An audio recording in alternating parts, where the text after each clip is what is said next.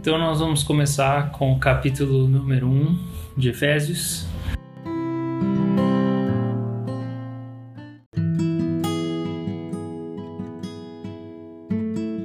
E primeiro eu quero passar uma introdução básica para vocês. A carta de Efésios é uma carta da prisão.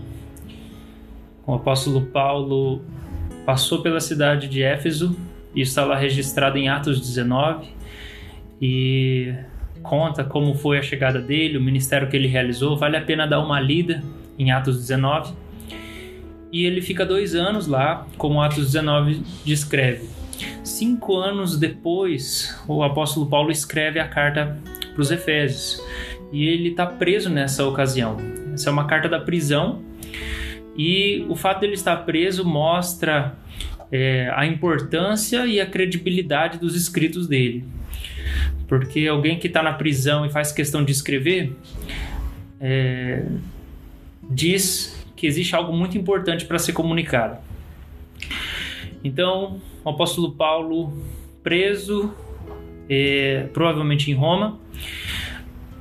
A cidade de Éfeso tem meio milhão de habitantes. Lá tem um anfiteatro de 24 mil pessoas, também está lá em Atos 19. A cidade de Éfeso é uma cidade importante pelo tamanho dela, mas também por alguns fatores.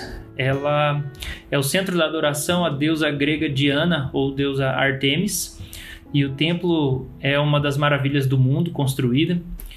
Você tem lá também em Éfeso um berço de adoração é, no templo do imperador. Então o imperador ele era adorado em Éfeso e a cidade de Éfeso também tinha muita prática de magia.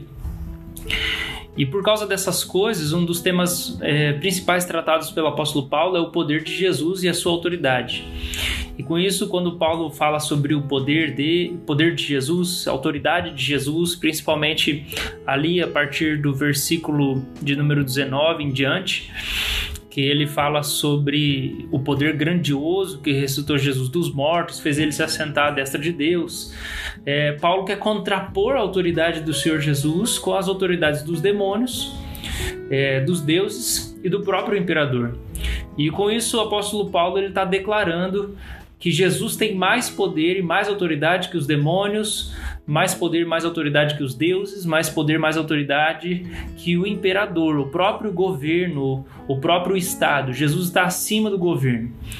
E é assim que Paulo vai terminar o capítulo 1. Mas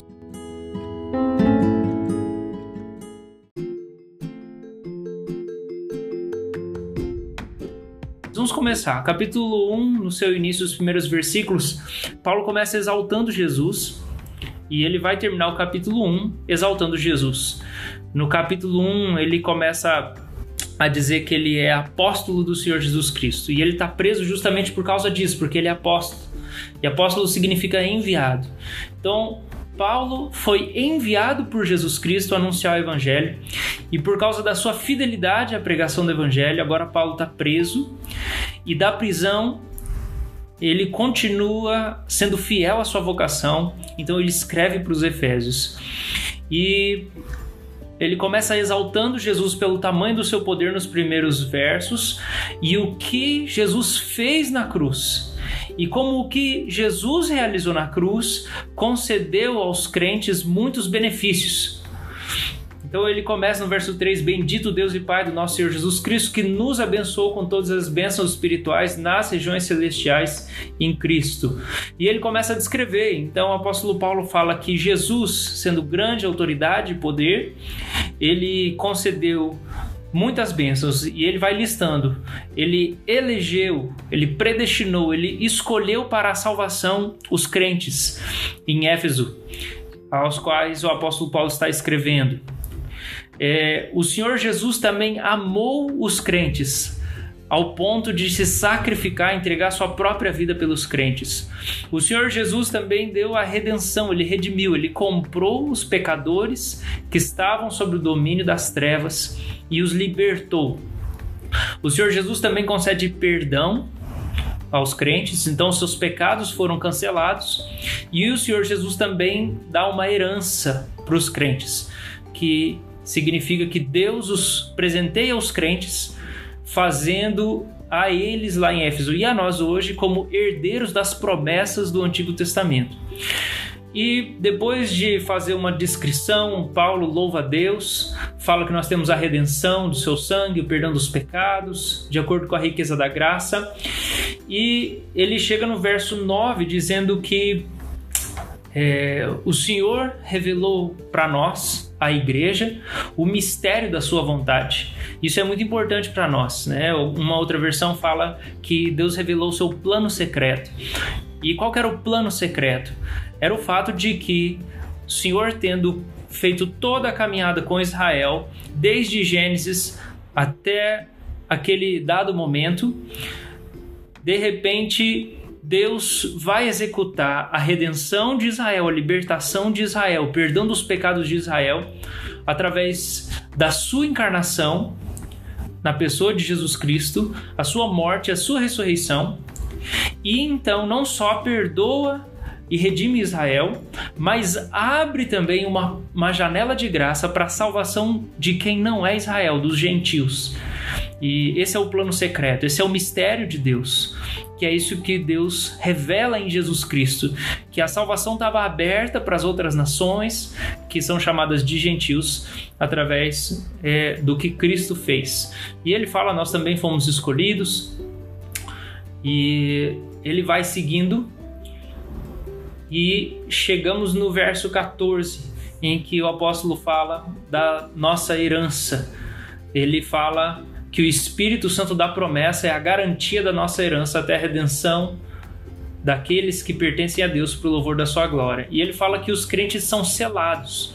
O selo do Espírito é um sinal da eleição e da proteção divina.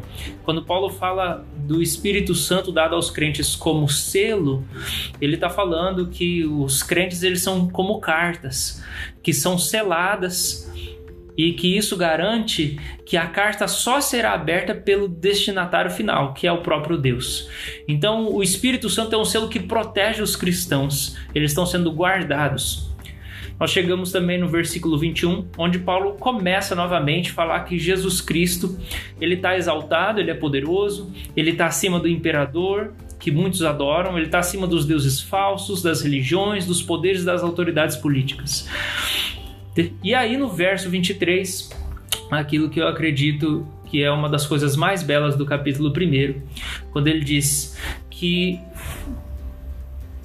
Deus colocou todas as coisas debaixo dos pés de Jesus, designou ele como cabeça de todas as coisas para a igreja, que é o seu corpo, a plenitude daquele que enche todas as coisas em toda e qualquer circunstância.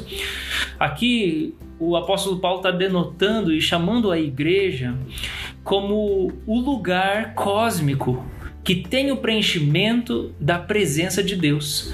A presença de Deus não está mais no templo, e a carta foi escrita mais ou menos no ano 60 depois de Cristo, e no ano 70 o templo de Jerusalém ele vai ser destruído. A gente vê no evangelho que Jesus ele trava uma discussão com o templo, como se ele estivesse dizendo repetidas vezes que Deus estava em Jesus e não no templo, que Jesus era o templo que ele seria destruído e reerguido. E aí, porque nós temos Cristo, nós somos o lugar da habitação de Deus aqui na terra. Então o apóstolo Paulo chega e fala que Jesus preenche o seu corpo, que é a igreja. O que Paulo está dizendo é que a igreja é o local do universo que tem a presença gloriosa de Deus. Enquanto toda a criação reflete a glória de Deus, mas não com toda a sua força, a igreja é um lugar especial no universo inteiro onde Deus decide concentrar a manifestação da sua glória. Então Jesus preenche a igreja depois de amar, predestinar, adotar, perdoar, dar o espírito da herança. Jesus preenche a igreja como um lugar de especial habitação de Deus no universo inteiro. E ele manifesta a herança que ele dá, que é o próprio Espírito Santo santificando a igreja para se parecer com Deus e carregar o seu brilho e brilhar no universo inteiro. Esse é um breve resumo sobre o capítulo 1 de Efésios.